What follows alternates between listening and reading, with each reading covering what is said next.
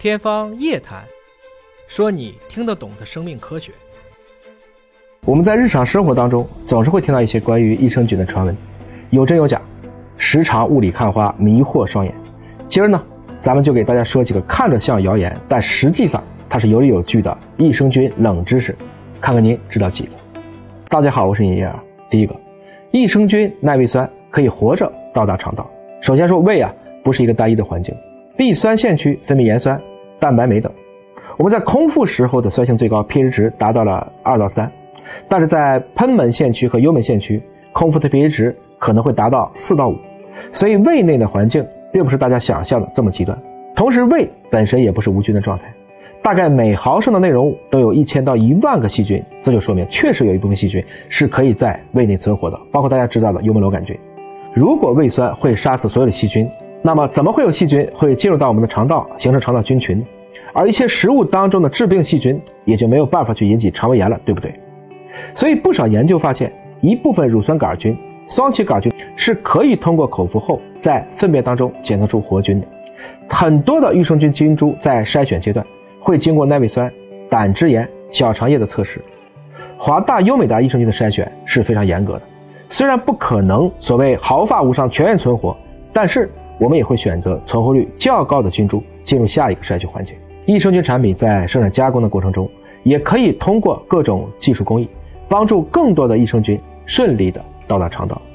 所以啊，不用替这些益生菌担心，优秀的菌不仅能抵抗住压力，也很早就穿好了防护服，做足了前往肠道工作的准备。第二个，益生菌也有优等生和差等生。没错，和人类一样啊，不是所有叫益生菌的菌。都拥有同样的能力，它们的基因组差别是很大的，而它们也各自有看家本领。即使是同一菌种，比如说都叫鼠李糖乳杆菌，但是菌株号不同，意味着它们不完全一样。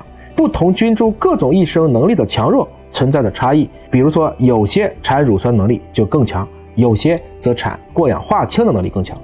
要选择优秀的益生菌，就得选择经过全基因组测序、体外实验、动物实验。人体口服实验等严格步骤筛选、研究和验证的益生菌，确认它们的特长，也就是我们所需要的产品，那这样的益生菌才是优等生。第三，我们聊一聊所谓“深土不二，一方水土养一方菌”，这个也是事实存在的。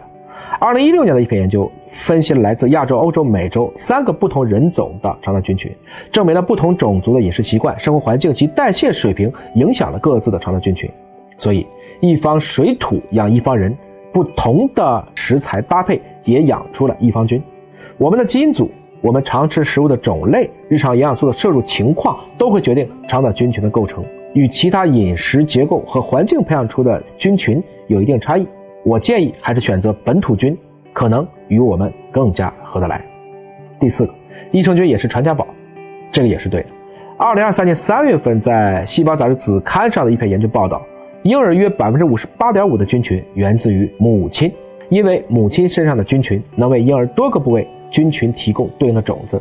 比如说，来自母乳的菌群就能够通过母乳来喂养，也能为孩子的肠道菌群提供种子。